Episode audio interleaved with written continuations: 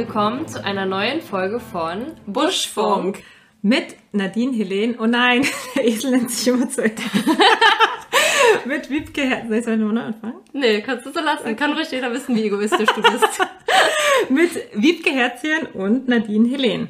Heute geht's ja rund ums Thema Offiziere, beziehungsweise ja eigentlich um uns und um unseren Werdegang. Ja, und bevor wir starten, nochmal der Hinweis, wie immer, alles, was wir hier sagen, besprechen, ist äh, unsere persönliche Meinung oder beruht auf unseren Erlebnissen und hat nichts im offiziellen mit der Bundeswehr zu tun. Es ist ein inoffizieller Podcast.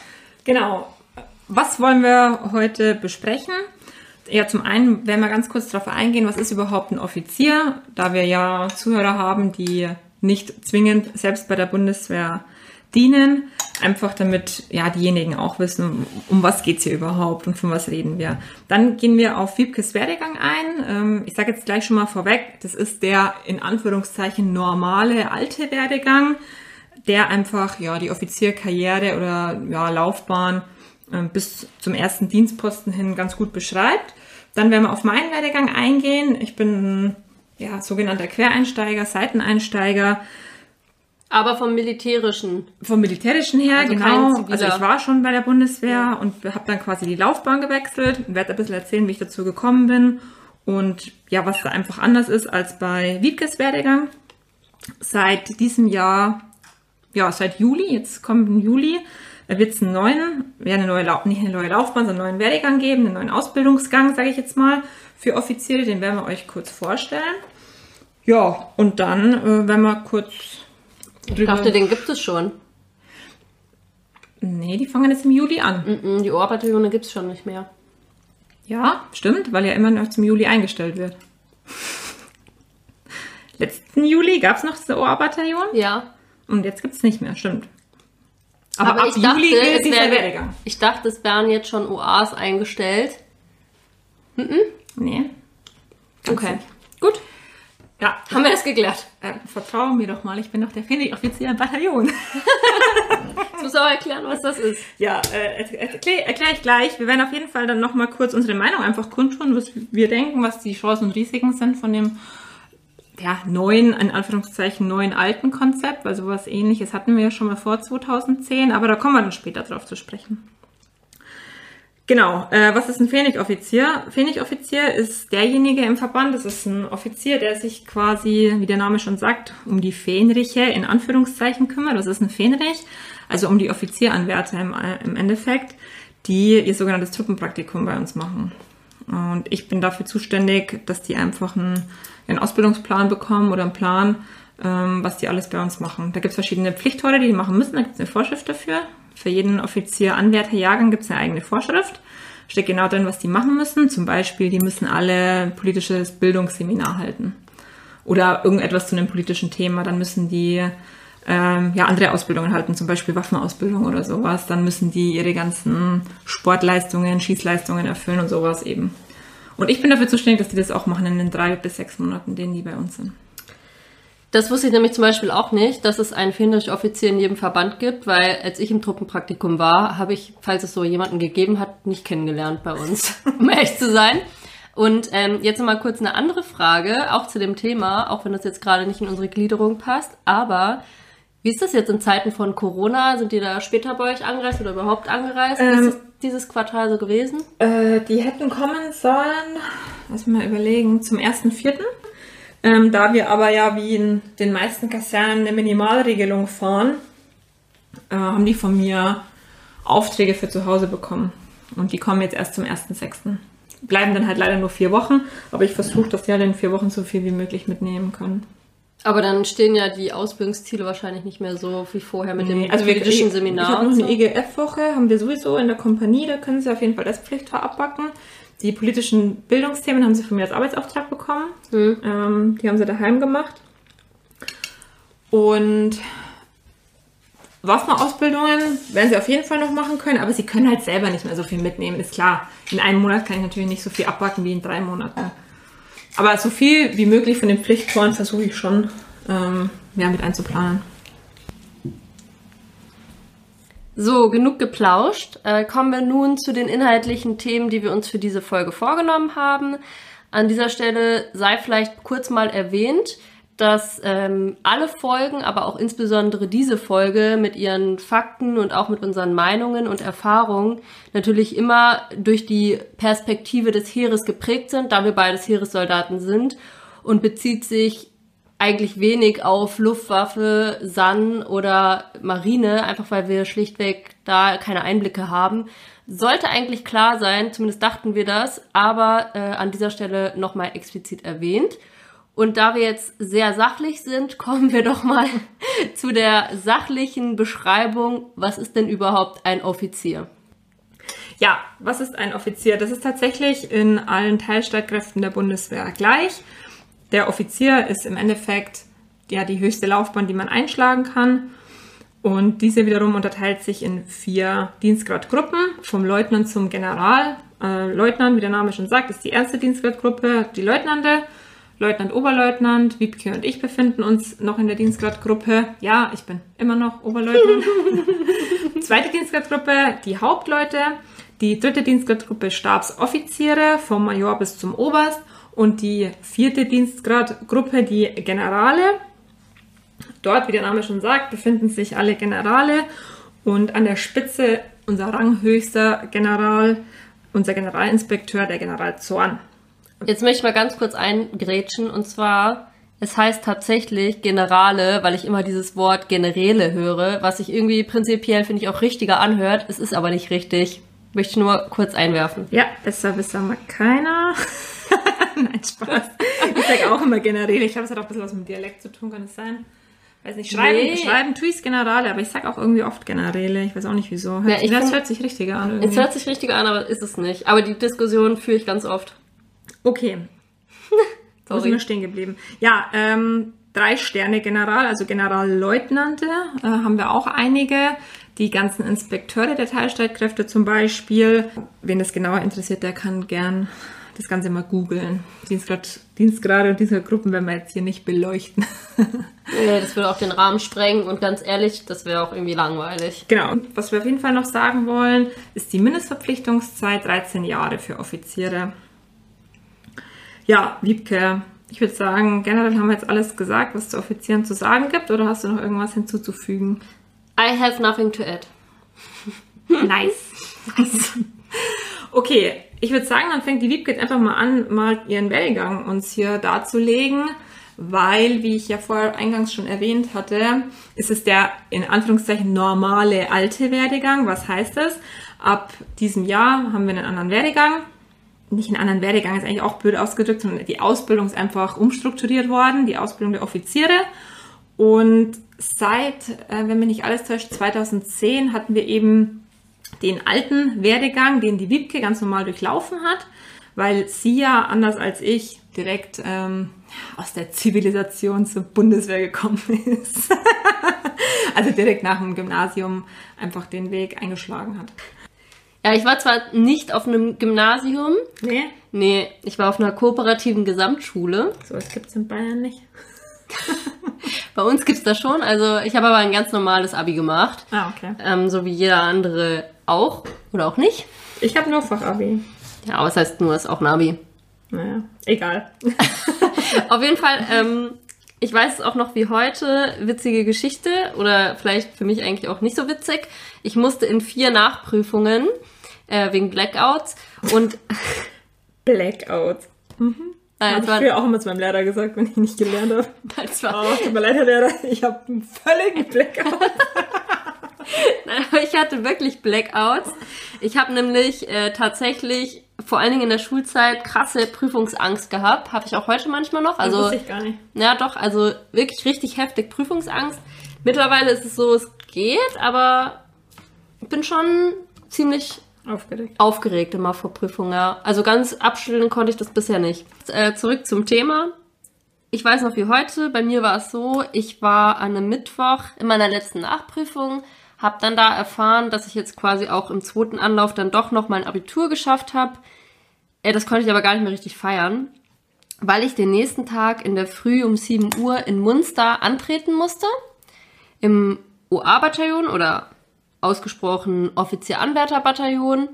Und ähm, ja, hier beginnt eigentlich mein militärischer Werdegang. Wie hat er sich bei mir gestaltet? Wie gesagt, ich war in Munster im Offizier-Anwärter-Bataillon. Dort macht man als erstes den Offizier-Anwärter-Lehrgang. Der geht sechs Monate.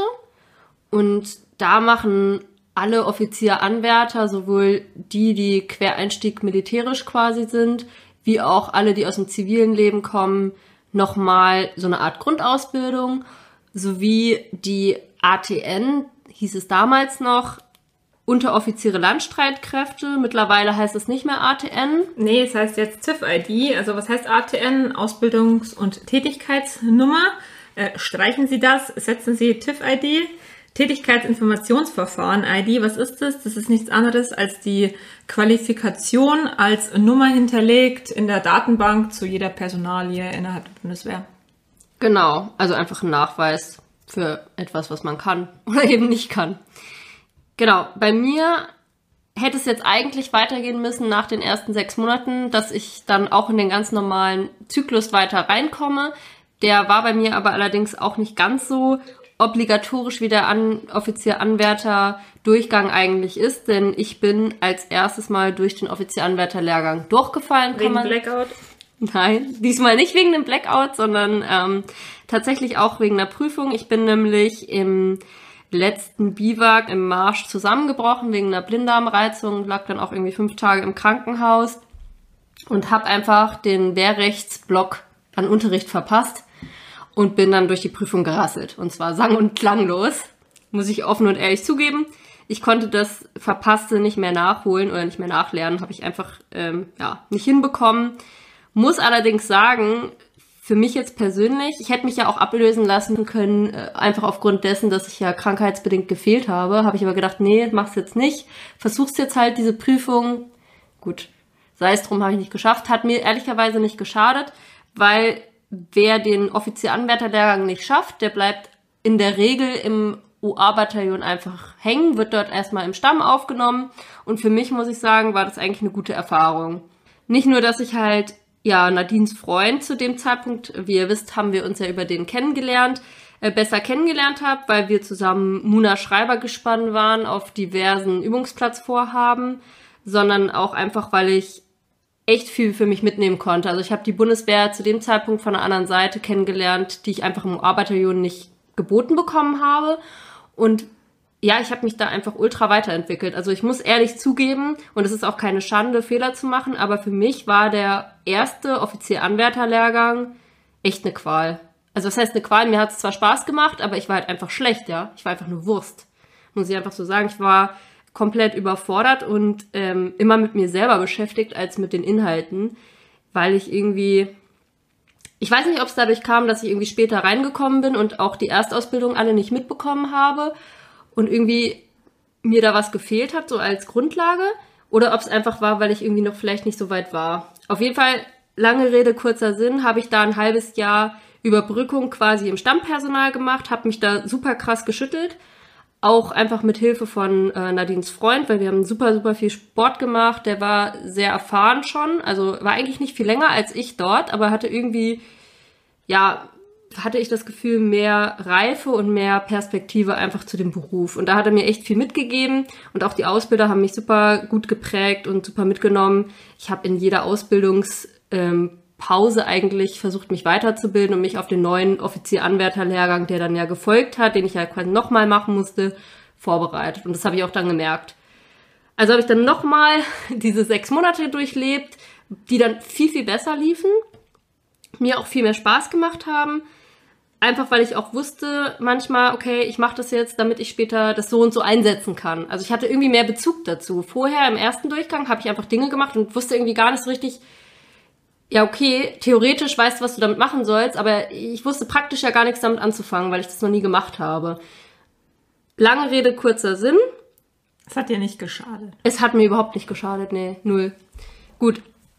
Aber dann war ich quasi, nachdem ich daran bestanden hatte, wieder im normalen Zyklus drinne, nur ein Jahr später.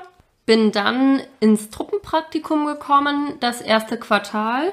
Genau, das ist ja immer unterschiedlich, denn ja. ein Offizier-Anwärter-Jahrgang, so nennt man quasi ähm, alle Offiziere, die in einem Jahr eingestellt werden, das ist immer der erste siebte im Übrigen, ähm, ist dann ein Offizier-Anwärterjahrgang und die werden dann gedrittelt im Endeffekt und dann wird auf drei Ausbildungsinstitutionen aufgeteilt. Also das kann dann entweder der offizielle Lehrgang Teil 1 in Dresden sein, da sagt die Wiebke gleich nochmal was zum Inhalt.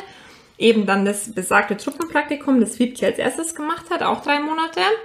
Oder wenn man was Technisches studiert, dann kann es auch sein, dass man diese drei Monate nicht für ein Truppenpraktikum verwendet, sondern für ein sogenanntes technisches Praktikum, das in Aachen stattfindet, das man zwingend als Voraussetzung für das technische Studium braucht. Und ähm, der dreimonatige Englischlehrgang, der damals noch in Ida Oberstein stattgefunden hat. Dann wo übrigens, wo wir kurz bei Ida Oberstein sind, ganz früher auch noch ein Offizier-Anwärter-Bataillon war. Das wurde allerdings 2013 dann aufgelöst und auf Hammelburg und Munster aufgeteilt. Ja, also 2012 war da der letzte Durchgang Offiziere, Offizieranwärter. Ah, okay. Ja. Jetzt weiß ich nicht, was ich sagen wollte. Ja, genau. Auf jeden Fall rotieren die dann quasi. Zur Abwechslung musste ich Nadine mal unterbrechen. Rotier, rotieren dann ähm, diese drei Gruppen, nenne ich es jetzt einfach mal, quasi so, dass jeder jede Station einmal gemacht einmal hat. gemacht hat, genau, um ja. dann im September geschlossen an die äh, Universität versetzt zu werden, beziehungsweise wenn man dann ohne Studium ist, eben dann seinen ersten Dienstposten beziehungsweise ein offizieller Lehrgang Teil 3 ja, absolviert. Ja, das macht ja auch nur Sinn. Stell mal vor, du würdest auf eine Station immer den ganzen Jahrgang Offizieranwärter ja, loslassen. Das geht ja auch gar nicht. Die anderen Ausbildungseinrichtungen werden dann quasi arbeitslos. Ja, nee, also das ist schon gut gemacht. Zumindest so theoretisch. Wir kommen dazu später, wenn wir nochmal unsere eigene Meinung zu den jeweiligen Werdegängen irgendwie mal sagen. Oder zumindest sagen, was wir vielleicht gut oder schlecht daran finden. Bei mir war es, wie gesagt, so, ich war dann im Truppenpraktikum. Man kommt immer ins Truppenpraktikum der jeweiligen Truppengattung, für die man geplant ist. Ich war im Truppenpraktikum in Volkach, Logistikbataillon. Ja, ich werde jetzt nicht alles sagen, was ich gemacht habe, das würde ein bisschen ausufern. Vielleicht sage ich kurz die zwei interessantesten Dinge da einfach. Ja, also erstens mal, ich hatte einen Hauptfeldwebel als Zugführer, der für uns zuständig war. Da war ich echt, also das war ein Topmann, da habe ich echt viel mitgenommen. Der hat uns ähm, beim Gruppengefechtsschießen, was die Kompanie gemacht hat, äh, mitfahren lassen und ich durfte dort auch ähm, zwei Tage lang Gruppenführer sein. Das war echt eine coole Erfahrung. Und auch ansonsten haben wir sehr viel in die verschiedenen ja, Tätigkeiten in so einem Logistikbataillon. Das Logistikbataillon, wo ich war, gehörte übrigens zur Streitkräftebasis. Ja, und da durften wir halt in alle Tätigkeiten mal reinschnuppern. Was mir allerdings gezeigt hat, dass Logistik überhaupt nichts für mich ist. Also es war zwar interessant und cool, aber ja, manchmal merkt man ja auch, dass einem was deswegen nicht liegt. Ja, und deswegen bin ich auch später gewechselt. Zurück zum Thema, nachdem ich diese drei Monate dort verlebt hatte. verlebt. Ja, das war wirklich verlebt. okay. Auf jeden Fall bin ich dann ähm, im nächsten Quartal an die Offizierschule des Heeres gekommen, habe da den Offizierlehrgang 1 gemacht. Was beinhaltet der? Taktik, politische Bildung, Militärgeschichte. Oh, was Wehrrecht? Wehrrecht, ja. Dein Lieblingsthema? Mein Lieblingsthema, komplett. Ja, und man muss dort tatsächlich, um zu bestehen, auch Prüfungen ähm, ja, absolvieren mit einem gewissen Schnitt. Und ich glaube, es gibt auch so Sperrfächer. Also da darf man dann nicht irgendwie durchfallen. Sonst kriegt man den Offizierbrief nicht oder das Offizierpatent also man bekommt den Offizierbrief ausgehändigt und somit das Offizierspatent. So würde ich das, glaube ich, erklären für jemanden. Ja, aber halt nur, wenn man die Prüfung genau. mit einem ja. bestimmten Schnitt besteht und man hat halt Sperrfächer. Ansonsten kann man, glaube ich, einmal wiederholen. Ja, einmal darfst mhm. wiederholen. Genau. Ja, und danach bin ich nach Ida Oberstein gekommen, haben wir eben schon geklärt. Was auch dort nicht mal, also dort ist nicht mal mehr nur das OA-Bataillon aufgelöst worden, sondern auch die Sprachinspektion wurde aufgelöst oder beziehungsweise verlegt, jetzt mittlerweile auch nach Dresden an die Offizierschule. Zu meiner Zeit war sie aber eben noch dort und dort macht man nochmal, ja, den Englisch SLP nennt sich das. Sprachleistungsprofil. Richtig. Vergleichbar mit den, ich weiß, glaube ich, im Zivilen ist das, glaube ich, ABC wenn nicht alles täuscht. Und bei uns ist es halt 1, 2, 3, ja. wobei 1 das niedrige ist. Und 4 wäre dann halt Native Speaker. Genau, und Oder wir müssen, wir müssen alles ähm, bis auf Schreiben müssen wir alles im Dreierbereich haben, oder? Genau, für Offiziere im Dreierbereich und zugleich Voraussetzung fürs Studium, wenn mich nicht alles täuscht, oder zumindest für den Master. Ja. Oder, äh, nee, Quatsch, nee, Bachelor. für den Bachelor. Für den Bachelor. Ich hatte tatsächlich jemanden im Studiengang, der hat alle ja, Prüfungen für, die, für den Studiengang selbst bestanden, aber den SLP nicht geschafft. Der hat seinen Bachelor nicht bekommen. Hm. Heftig. Das finde ich schon krass. Äh, PP. Persönliches Pech, um auch diese Abkürzung kurz zu erklären. Ja, ich würde sagen, ähm, bis hierhin ist ja mein Werdegang anders als deiner oder unterscheidet sich. Deswegen. Also jetzt würde quasi Studium anfangen. Genau. Aber ja. jetzt kannst du auch gerne mal von deinem erzählen, weil der ja nun doch anders abgelaufen ist. Äh, genau, ich fange mal ein bisschen früher an zu erzählen, weil das bei mir eigentlich eine ganz äh, witzige Geschichte ist, wie ja, ich also was da reingeraten bin. Genau, das wollte ich gerade sagen, was super interessant wäre, einfach auch, wie du darauf gekommen bist, von Feldwebel, der du ja zu dem Zeitpunkt warst, beziehungsweise genau, Oberfeldwebel. Bei, bei der ähm, Einreichung der Bewerbung für den Offiziertruppendienst ohne Studium wohlgemerkt, äh, damals habe ich mich dafür beworben, war ich Feldwebel, richtig. Und ich hatte die Voraussetzungen, das war im Endeffekt ein Realschulabschluss, eine abgeschlossene Berufsausbildung, die ich über, äh, über die Bundeswehr gemacht habe, über die sogenannte zivile Aus- und Weiterbildung. Die Voraussetzungen hatte ich und ich hatte auch das entsprechende Alter. Ich glaube, Altersgrenze ist auch aufgehoben, wenn mich nicht alles täuscht. Damals war das, glaube ich, nicht älter als 23 oder so. Ich weiß damals nicht hattest genau. du noch keine grauen Haare. Äh, damals hatte ich noch keine. Das sieht man, sieht man bei mir eh nicht, weil ich färbe ja immer blond. Gott sei Dank. Nee, Quatsch, ich glaube, ich habe tatsächlich noch kein graues Haar. Also ich habe noch keins gesehen. Hast du bei mir eins gesehen? Nee. Ah, Gott sei Dank. okay, nee, Fakt, genau, habe ich mich beworben. Warum habe ich mich beworben? Ähm, das war Zufall. Also ich wollte schon immer auf jeden Fall Berufssoldat werden und irgendwie hat ein Kamerad von mir, mit dem ich auch damals eine, diese zivile Aus- und Weiterbildung eben gemacht habe, in Halle an der Saale übrigens. Wir haben es alle nur Hölle an der Saale genannt. der hat sich damals eben beworben und hat mir das erzählt und habe ich gesagt, Mensch, cool, das probiere ich auch. Und ich sag's euch, wie es ist. Ich hätte niemals damit gerechnet, dass das klappt. Nie im Leben. Weil die Chance so gering war, dass man Offiziertruppendienst ohne Studium aus dem aus der Feldbellaufbahn heraus wird, dass ich einfach damit nicht gerechnet habe. Im Endeffekt bin ich ja auch nicht geworden. Ich bin ja mit Studium. Ja, aber eigentlich mit einer Qualifikation mehr. Ja, aber auch das, wenn einer zu mir gesagt hätte, 2,9, ey, du studierst nochmal, hätte ich gesagt, ja, wahrscheinlich. Im Leben nicht. Naja, okay. Fakt ist, ähm, ich habe mich dann beworben, bin dann eingeladen worden an die Offizierprüfzentrale. Und das erste Witzige war schon mal, dass ich ja in Uniform war, weil ich ja vorgedient war und alle anderen waren irgendwie in Zivil. Also ich war die Einzige in meinem Durchgang an der Offizierprüfzentrale, die in, in Uniform war. Deswegen hat Man muss nämlich wie in der Dienstreise im Dienstanzug dort genau, anreisen. Also Dienstreisen und Kommandierungen generell immer im Dienstanzug und ich musste auch die ganzen Tage im Dienstanzug dort verbringen. Ja, ich, ne? ich hatte also, auch zwei ja. oder drei äh, dabei. Also da hat schon mal keiner mit mir gesprochen. Ich war schon mega der Außenseiter quasi. Alle hatten irgendwie Angst vor mir. hatte ich das Gefühl. Ja, also glaube ich auch. Auf jeden Fall war mein erster Tag schon das erste Highlight, als ich äh, ankreuzen sollte, was ich studieren will. Die hatten damals schon gespürt, dass Oberleutnant Aggressor ja, vor ihnen steht. Genau, damals Oberfeldwebel Aggressor. Und ich habe die Dame, das war eine Zivilistin, so eine, weiß nicht, keine Ahnung, Aufpasserin oder was auch immer, gefragt. Aufpasserin? Ja, wie nennt man das denn? Was heißt ich? Aufsicht. In, in der Schule hätte man Aufsicht gesagt. Eine Betreuerin oder ja, so. Ja, keine Ahnung. Auf jeden Fall habe ich die gefragt, was ich da ankreuzen soll, weil ich will doch gar nichts studieren. Und die hat dann zu mir gesagt, kreuzen Sie einfach irgendwas an. Super witzig. Habe ich natürlich auch einfach irgendwas angekreuzt. Vor allem irgendwas.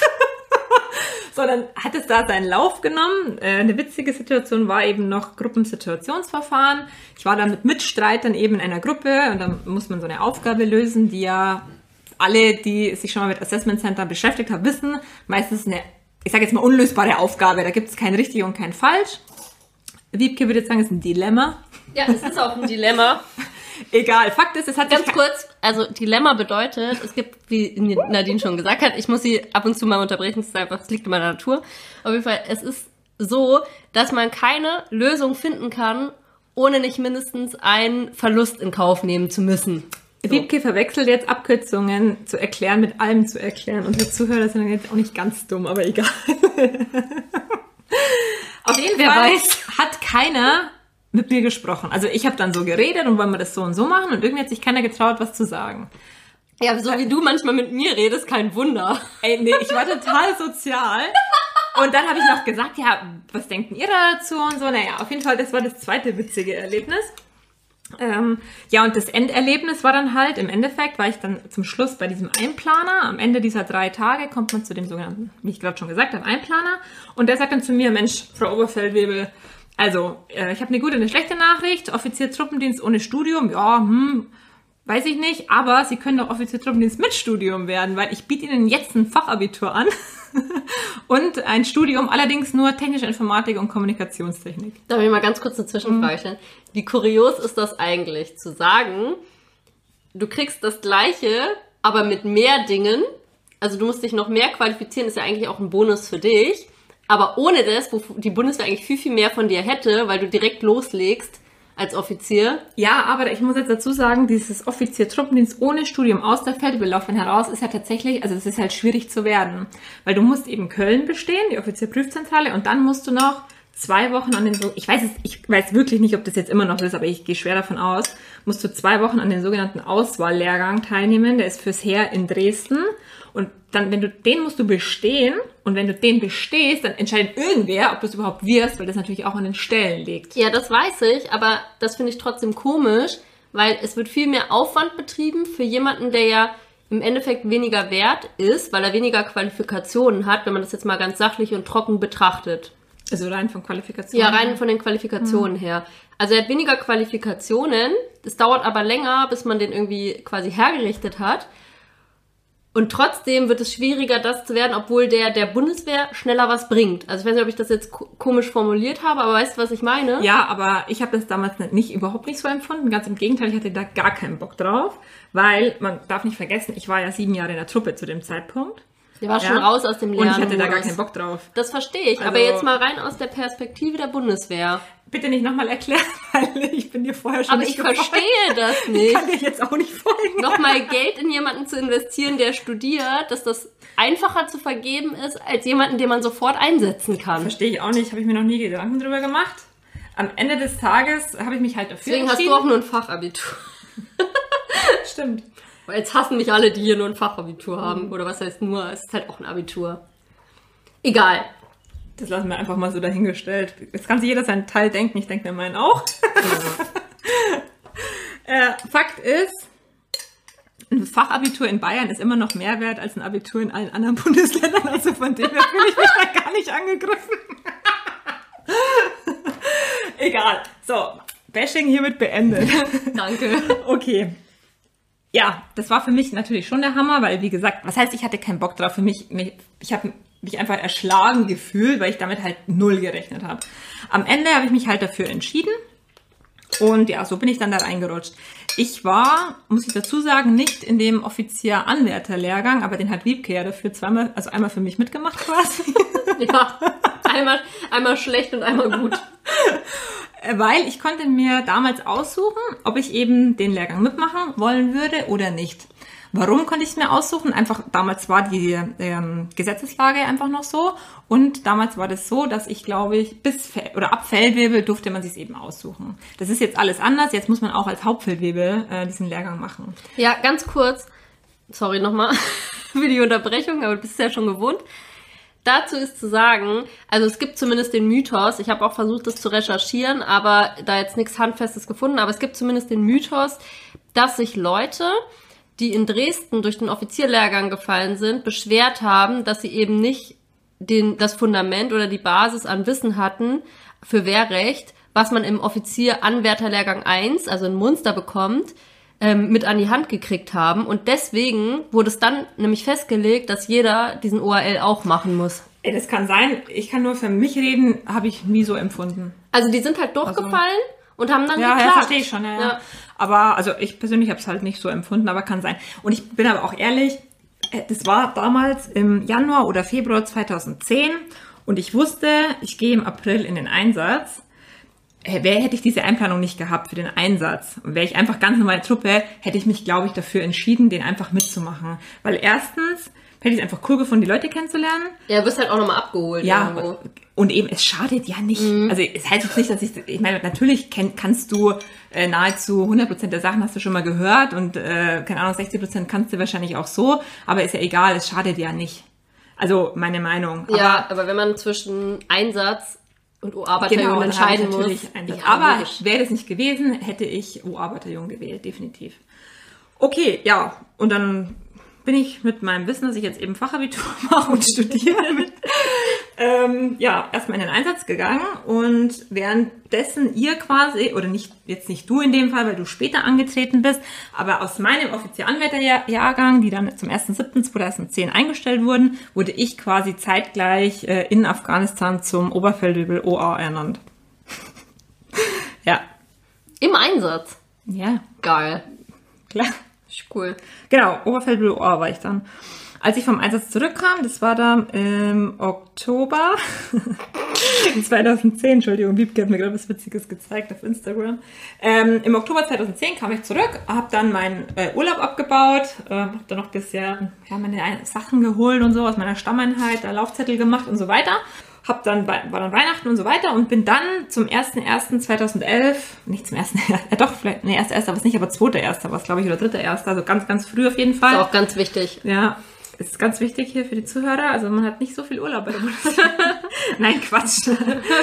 ähm, ja, bin dann halt äh, nach Dresden auf den Offizierlehrgang Teil 1. Was für mich tatsächlich, ich will nicht sagen Dilemma war, aber was für mich verdammt schwierig war. Also da bin ich ehrlich.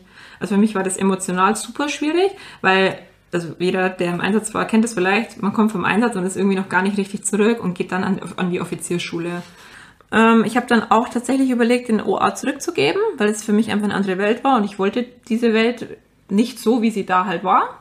Ähm, hab Aber haben dir auch die Personen an sich von der, also die anderen Offizieranwärter nicht getaugt oder nur das Allgemeine, wie man mit dir Nee, umgegangen teils, ist? teils. Also ich hatte Offizier, Anwärter, mit denen habe ich mich richtig gut verstanden.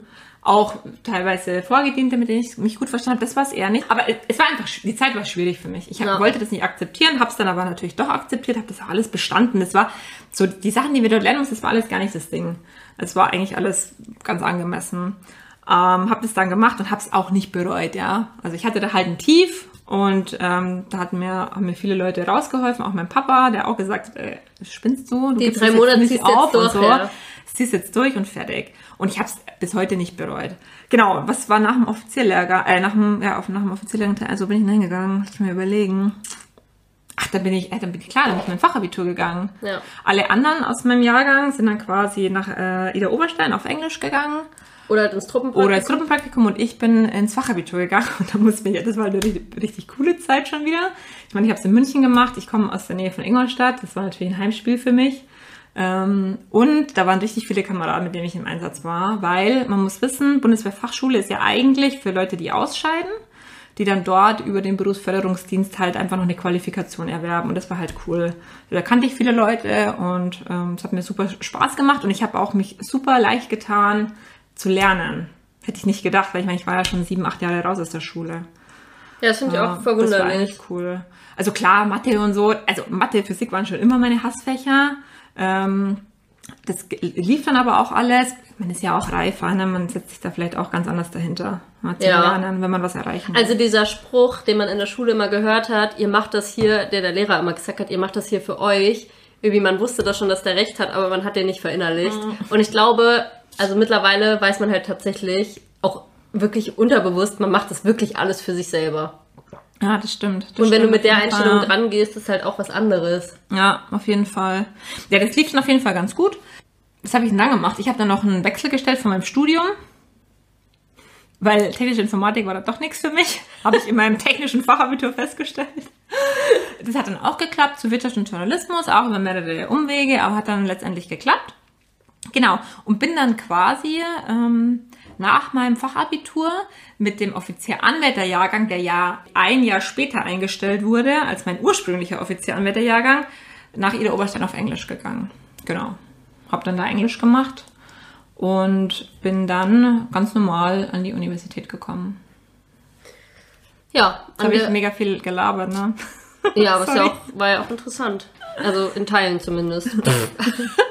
Nein, also Spaß beiseite, genau. Dann haben wir beide ganz klassisch oder ich nicht ganz so klassisch, weil ich ja noch einen Wechsel gemacht habe. Dazu kam übrigens äh, über Buschfunk und auch an meinen privaten Instagram-Account Wiebke Herzchen viele Fragen, wie das ist, wenn man an die Uni kommt und feststellt im Studium, boah, ey, der Studiengang ist nichts für mich. Also Nadine hat es ja quasi noch früh genug festgestellt und noch bevor sie an die Uni gekommen ist, einen Wechselantrag gestellt. Und ich habe es dann aus dem Studiengang heraus im ersten Jahr gestellt, ähm, bin dann von Staats- und Sozialwissenschaften zu Bildungs- und Erziehungswissenschaften gewechselt. Da muss man aber sagen, der Wechsel ist halt mit Risiko verbunden. Also man kann nicht einen Wechselantrag stellen und sagen, okay, ich werde auf jeden Fall äh, diesen Antrag genehmigt bekommen, sondern muss man auch irgendwo ein bisschen Glück haben. also der muss halt genehmigt werden oder angenommen werden. Und es muss halt nicht sein, dass es so kommt. Also ich hätte auch diesen Antrag stellen können und man hätte ihn einfach ablehnen können und dann hätte ich in dem Studiengang bleiben müssen. Wie ist das abgelaufen? Ich habe diesen Wechselantrag gestellt und habe halt begründet, wieso, weshalb, warum der andere Studiengang besser zu mir passt oder warum der für mich besser ist und was ich der Bundeswehr quasi bringe, wenn ich das andere Studium äh, beginne. Bei mir war es eigentlich ganz klar, ich habe halt ganz offen und ehrlich reingeschrieben, dass der andere nichts für mich ist und dass ich da halt eine bessere Leistung am Ende des Tages ablegen werde in dem neuen Studiengang und das hat dann auch gereicht. Aber ich kenne auch viele, bei denen so ein Wechselantrag nicht durchgegangen ist und das ist halt auch eine Einzelfallentscheidung. Also ihr könnt Plätze nicht müssen halt auch frei sein im Studium. Genau, die Plätze müssen frei Mhm. sein. Also ihr könnt jetzt nicht mit dem mit der Idee an die Bundeswehr-Uni gehen. Ja, ich gucke jetzt mal in den Studiengang rein, weil ich kann gefällt, ja. ich kann auf jeden Fall wechseln, weil das ist halt eben nicht gegeben. Also ein Wechsel ist möglich oder nicht ausgeschlossen, aber eben auch nicht garantiert. Und wenn man das tut, dann wird man auch ein Jahr rückgestuft. Also man kann nicht instant wechseln, sondern man muss dann warten, bis der neue Jahrgang kommt und man rutscht dann auch bei den Beförderungen in den neuen Zyklus rein. Und man verliert genau genommen ein. Jahr, ja. ja. Weil wir jetzt gerade bei Querseiteneinsteiger und Studium sind, glaube ich, würde ich noch gern einwerfen, weil uns das ja auch äh, gefragt wurde. Und zwar hat uns die Frage ereilt, äh, wie das denn mit ähm, Quereinsteiger als Offizier aussieht, wenn man schon studiert hat und die Möglichkeit besteht, das haben Wiebke und ich, aber wie ihr jetzt gerade gehört habt, nicht gemacht. Äh, die Qualifikation hatten wir vorher nicht. Aber es besteht die Möglichkeit, wenn man draußen schon studiert hat, egal ob jetzt äh, Bachelor, Master ähm, oder was auch immer, Man kann ja auch einen Doktor machen. Doktor, genau, Ja. ähm, kann man sich bewerben. Aber man muss halt wissen, es ist halt jetzt auch nicht mit jedem Studiengang möglich. Also ich kenne Na, die Bewerbung schon. Bewerbung schon, aber dann halt genommen wird. Ähm, und natürlich, man wird dann auch mit höherem Dienstgrad eingestellt. Ja, also ich kenne jetzt halt Oberleutnante, ich kenne Hauptleute und ich kenne Oberstleutnante. Also da kommt es halt darauf an, man kann sich bewerben und es wird halt auf die Persönlichkeit geschaut, ak- ob man angenommen wird oder Grad nicht. im Endeffekt, nee, ja. ich glaube, der akademische Grad ist für die Annahme erstmal egal, aber ob sie angerechnet wird, das Studium, Ja. auf den Dienstgrad. Also ob man als Neckermann, so bezeichnet man zum Beispiel einen Hauptmann, der gleich als Hauptmann einsteigt. Normalerweise steigt man ein als Schütze. Also nicht nur ein Hauptmann, sondern alle Dienstgrade. Alle Dienstgrade. werden halt dann mit dem Vorsatz Neckermann quasi Ja, betitelt. Ja, also das ist quasi jemand, der nicht mit dem kleinsten Dienstgrad eingestiegen ist, sondern halt direkt aufgrund Studium, ja, mit einem höheren Oder Ausbildung. oder Ausbildung. und Ja, genau. Also mit einer ge- gewissen ähm, Qualifikation steigt er ein und kriegt aufgrund dessen eben einen bestimmten Dienstgrad. Und es ist halt auch wieder, das, die Frage haben wir, wie Nadine eben schon gesagt hat, schon öfters bekommen. Das ist eine Einzelfallentscheidung. Erstens braucht die Bundeswehr das Studium. Kann sie dich da einstellen, wo sie dich dann braucht mit dem Studium? Also weil wenn da kein Bedarf ist, Ja. dann ist halt auch so. Und ähm, ja. Da also- muss man am besten mal zum Karriereberater Ja, da gehen. muss man einfach, ja. Oder genau. ins Karrierecenter. Ah, da können wir jetzt auch keine ähm, pauschale Antwort für geben. Nur halt, dass man die Möglichkeiten hätte und dass man Genau. das mit dem Karriereberater besprechen muss. Ja. Der übrigens nur für Zivilisten ist und nicht für Soldaten. Ja, also die Frage hat uns eben auch bei Buschfunk erreicht, ob wir ähm, als Soldaten auch ins Karrierecenter gehen können, müssen, wie auch immer. Und wir haben das zwar für uns mit Nein beantwortet, aber wir haben es extra nochmal nachgeprüft bei einem Karriereberater und da kam die Nachricht, die Nadine jetzt gleich abspielen will. Äh, Genau, ein, ähm, ja, ein guter Kamerad von mir, der ist eben im Karrierecenter in Mainz, ist der Hauptmann Köppen. Und den habe ich das eben gefragt und der hat mir dann folgende Antwort mitgeteilt. Es ist so, dass die Beratungsbüros der Bundeswehr für die Personalgewinnung von ungedienten Interessenten oder ehemaligen Soldatinnen und Soldaten mit Wiedereinstellungswunsch zuständig sind. Die aktiven Soldatinnen und Soldaten wenden sich bezüglich ihrer Karriereplanung ausschließlich an den jeweils zuständigen Personalfeldwebel, Kompaniefeldwebel, Einheitsführer oder S1. Dem haben wir auch nichts mehr hinzuzufügen. Besser hätten wir es auch nicht sagen können. Ich würde sagen, wir machen jetzt weiter im Programm, denn ein Punkt steht noch offen. Wir wollen ja noch den neuen ja, Ausbildungsgang der Offiziere vorstellen, der ab Juli 2020 ja, seinen Gang nehmen wird. Wir haben dazu relativ lang recherchiert, sowohl im Bundeswehr-Intranet als auch im Internet äh, und haben uns da ein bisschen schwer getan, gebe ich ganz offen zu, da was zu finden. Schlussendlich haben wir dann doch was gefunden im Internet. Ähm, da ist auch ein kleines ja, Diagramm, das das Ganze anschaulich darstellt. Das werden wir euch in den Show Notes als auch auf Instagram zur Verfügung stellen mit der dazugehörigen Quelle. Und dann kann man sich das auch einfach anschauen. Warum hat man das gemacht? Der ehemalige Inspekteur Herr, Generalleutnant Vollmer, hat die, diese Reform, sage ich jetzt einfach mal, in Auftrag gegeben. Warum? Äh, ihr habt ja festgestellt, nach den Erzählungen von Wiebke und mir, wenn er mal das Ganze zusammenrechnet, dann ist man für ungefähr 75 Monate, je nachdem, ob man alles bestanden hat oder nicht, sofort raus aus oder der irgendwelche Truppe. Ehrenrunden drehen oder musste. irgendwelche Blackouts hatte, ist man, ja, das sind fast sechs Jahre, äh, die man im Endeffekt fast nur an Uni und zentralen Schulen ja verbringt. Und der General Vollmer, der wollte einfach, äh, um ihn da hier jetzt mal zitieren zu dürfen, eine frühzeitige militärische Heimat ja für die Soldaten gestalten und hat halt äh, eben deswegen diese neue Ausbildungs ja, Planung damals eben in Auftrag gegeben. Und das, was wir uns euch gleich vorstellen werden, das kam eben dabei raus. Gut, ich starte dann direkt mal mit der neuen Offizierausbildung. Und zwar ist auch die in Blöcke aufgeteilt, die wie folgt sind. Also man startet als erstes mit der obligatorischen Grundausbildung in einer Grundausbildungseinheit. Der erste Block geht drei Monate. Also das heißt nicht wie bisher sind alle Offizieranwärter zusammen in diesem OA-Bataillon, sondern im Endeffekt alle Laufbahngruppen äh, oder die, die es mal werden, sind zusammen in einer Grundausbildung. Und dann kommt man in den nächsten Block, wenn man den ersten geschafft hat. Das ist dann die Dienstpostenausbildung im Stammtruppenteil, die ebenfalls drei Monate geht. Da lernt man so das Grundhandwerkszeug der jeweiligen Truppengattung eben kennen. Genau. Und dann folgen sechs Monate als ein Block Fahnenjunker-Lehrgang an einer Ausbildungseinrichtung der Truppengattung. Also an den Schulen. Ja. Beispiel bei dir in Ingolstadt, bei mir in Munster. In Munster waren wir heute schon mal. Genau. Das kehrt immer wieder. ja. Und dann folgt drei Monate das Grundpraktikum oder Führungspraktikum. Da ist jetzt ehrlich gesagt für mich nicht ersichtlich, ob das ein Unterschied ist oder ob das einfach nur ein unterschiedlicher Name für diesen Block ist. Das weiß ich auch nicht, vor allem weil hier steht Modul Heeresprägung an der Offizierschule des Heeres. Ja. Also wir haben wirklich versucht, das herauszufinden. Wir haben ja auch mit Karriereberatern gesprochen. Aber man muss ehrlicherweise sagen, wir sind nicht zu einem schlussendlichen Ergebnis gekommen, wo wir jetzt sicher sagen können, so und so läuft's. Nee. Also wir können euch, wie gesagt, dieses Diagramm auf jeden Fall zur Verfügung stellen, aber wir können es jetzt am Ende des Tages auch nur so ablesen, wie es dort steht. Ja, Fakt ist auf jeden Fall einer, was auf jeden Fall schon mal ein Unterschied ist. Man bekommt jetzt, soweit ich das hier erkennen kann, den Offizierbrief nicht mehr an der Offizierschule des Heeres, sondern während des Fahnenjunker-Lehrgangs. Sehe ich das richtig? Ich bin mir nicht ganz sicher. Also ich will jetzt nicht sagen, dass man das so festlegen kann, ob das so ist, aber es würde auf jeden Fall Sinn machen. Aber es steht jetzt hier halt Nee. nicht. Es ist nirgendwo zu finden. Ja.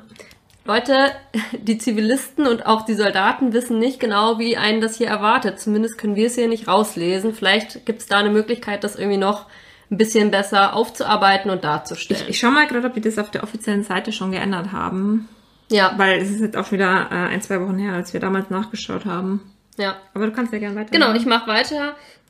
So oder so nach diesem Modul, in Anführungszeichen Heeresprägung an der Offizierschule des Heeres, kommt man dann obligatorisch zum Studium an einer der Bundeswehruniversitäten, wie schon erwähnt, Hamburg oder München. Und macht dann da, so wie wir es auch gemacht haben, das Studium. Je nachdem, was man dort macht, Bachelor oder Master, ist man dann entweder drei oder vier Jahre normal da oder man macht halt wie ich noch einen Studiengattungs äh, Studiengang wechselt, dann ist man noch ein Jahr länger dort. Ja, ich will nur ganz kurz was zum Studium sagen. Das haben wir vorher vergessen zu sagen. Das finde ich aber wichtig, wenn man Medizin bei der Bundeswehr studieren will, was ja viele machen, weil wir haben ja bundeswehreigene Ärzte, wie jetzt, zumindest jetzt jeder weiß. ähm, die, jetzt, wo wir es gesagt, haben. gesagt haben. Die Mediziner studieren nicht an Bundeswehruniversitäten, sondern studieren an zivilen Universitäten. Ganz normal mit den Zivilisten genau. auch zusammen. Und nach dem Studium geht's dann in das nächste Modul wieder an die Offizierschule des Heeres, wo der Offizierlehrgang gemacht wird. Und danach, jetzt sind wir schon im 67. Monat, den man quasi bei der Bundeswehr ist, geht es auf den Zugführerlehrgang an einer der Ausbildungseinrichtungen der Truppengattung, also wieder obligatorisch bei mir Ingolstadt, Ausbildungszentrum der Pioniere oder für Nadine die Heeresaufklärer nach Munster zum aktuellen Stand. Und danach bekommt man dann die erste Verwendung auf einem Dienstposten im jeweiligen Stammtruppenteil. Ganz kurz, ich bin hier gerade mit der Bundeswehr-Karriereseite überfordert, die ich aber an sich gut finde, muss ich sagen, weil die ähm, ja einfach ein cooles Layout hat. Ja, die ist schon ansehnlich gemacht, ja. Aber ich finde da gerade jetzt nicht diesen reinen Offizierlehrgang. Habe ich aber letztens, als ich gesucht habe, vor ein, zwei Wochen, habe ich es gefunden und da stand noch der alte Offiziell-Ausbildungsgang drin. Ich finde es jetzt gerade nicht. Ja, dann ist der vielleicht wieder rausgenommen worden, wie auch immer. Auf jeden Fall ist da aus unserer Sicht ein bisschen Nachholbedarf, was die Aufklärung zum Werdegang angeht. Im Vorfeld haben Wiebke und ich uns natürlich Gedanken gemacht zu dem Thema des heutigen Podcasts und haben auch das ein oder andere Mal heiß und innig diskutiert. Spekulativ trifft es, glaube ich, am besten. Ja, sehr spekulativ, weil wir einfach nur die spärlichen Informationen haben, die wir jetzt auch mit euch geteilt haben.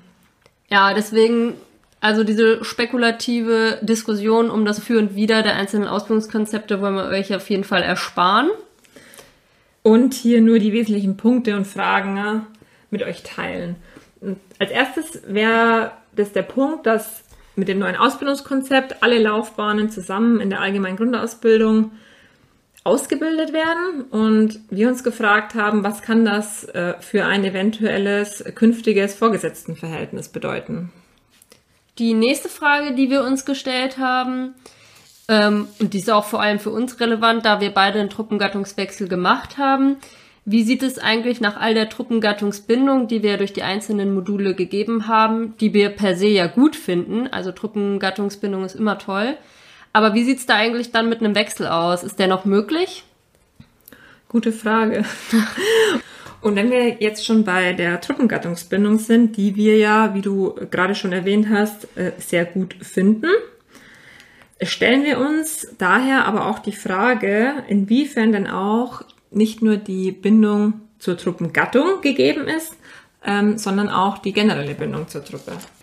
Und die Antwort auf die Frage mit den Informationen, die wir zu diesem Zeitpunkt haben, würden wir wie folgt formulieren. Du wirst an die Truppengattung gebunden durch Schule und drei Monate Praktikum, aber es ist trotzdem halt noch Schule, also wahrscheinlich nicht wirklich an die Truppe selbst gebunden. Und damit würde ich sagen, schließen wir auch den heutigen Podcast und es war auch das Wort zum Sonntag. Ja, aber wie immer würden wir uns über Antworten, Fragen und ähnliches freuen. Und natürlich, wenn irgendeiner mehr Informationen hat wie wir, kann uns das ja auch gerne mitteilen. Ja. Genau, wir haben ja jetzt auch ein WhatsApp Buschfunk. Allerdings möchte ich hier nochmal erwähnen, es ist keine Flirt-Hotline, liebe Leute. Ja, es ist auch witzig. Wir haben auf jeden Fall bislang mehr Flirt-Nachrichten als ernsthafte Nachrichten dort äh, bekommen. ja. Und äh, ehrlicherweise ist ja auch im Moment der Podcast, äh, der WhatsApp-Account für den Podcast noch gar nicht richtig zum Tragen gekommen, weil wir noch gar keine Frage offiziell gestellt haben. Ja. Was wir aber jetzt machen können, da wir in der nächsten Folge das Thema Kameradschaft besprechen wollen. Und wir würden uns sehr freuen, wenn wir dazu eure Meinungen, Ideen, Erfahrungen oder auch einfach eure Definition von Kameradschaft als Sprachnachrichten zugesendet bekommen, da wir in der nächsten Folge anfangen wollen, ein Social Share pro Folge zu machen, sofern es passt. Sofern es passt, ja. Was ist ein Social Share? Kannst du es noch kurz erklären? Nee. Ein Social Share. Das haben wir uns ehrlicherweise aus einem anderen Podcast abgeguckt. Ähm, ich kann es nicht erklären, weil ich habe es schon wieder vergessen. Also es geht einfach bei diesem Social Share darum, dass nicht nur unsere Erfahrungen, Ideen und Meinungen ja in diesen Folgen geteilt werden sollen, sondern wir auch einfach eure Ideen, Erfahrungen dazu Ach ja, wissen stimmt, wollen. das war's. Und wenn ihr uns kurze Sprachnachrichten dazu sendet, bitte nicht zu ausufernd, kurz und präzise, würden wir die halt gerne ja, mit aufnehmen. Ähm, natürlich mit eurem Einverständnis. Ja, das am besten gleich dazu schicken. Genau. Und dann haben wir einfach eine Hülle und Fülle an Meinungen, Ideen und Erfahrungen. Auch so statementmäßig, ne? Also Ja. für mich ist Kameradschaft Punkt, Punkt, Punkt. Zum Beispiel. Wenn der Kamerad schafft. Ja, genau. So haben wir uns oder ich mir den Social Share vorgestellt. Dafür ist eigentlich auch der WhatsApp Buschfunk da. Aber gut, im Moment wird er noch als Flirt-Hotline genutzt. Ja, dann würde ich sagen, ich fahr jetzt in die Kaserne. Ja, ich auch. Bis zum nächsten Mal. Bis zum nächsten Mal.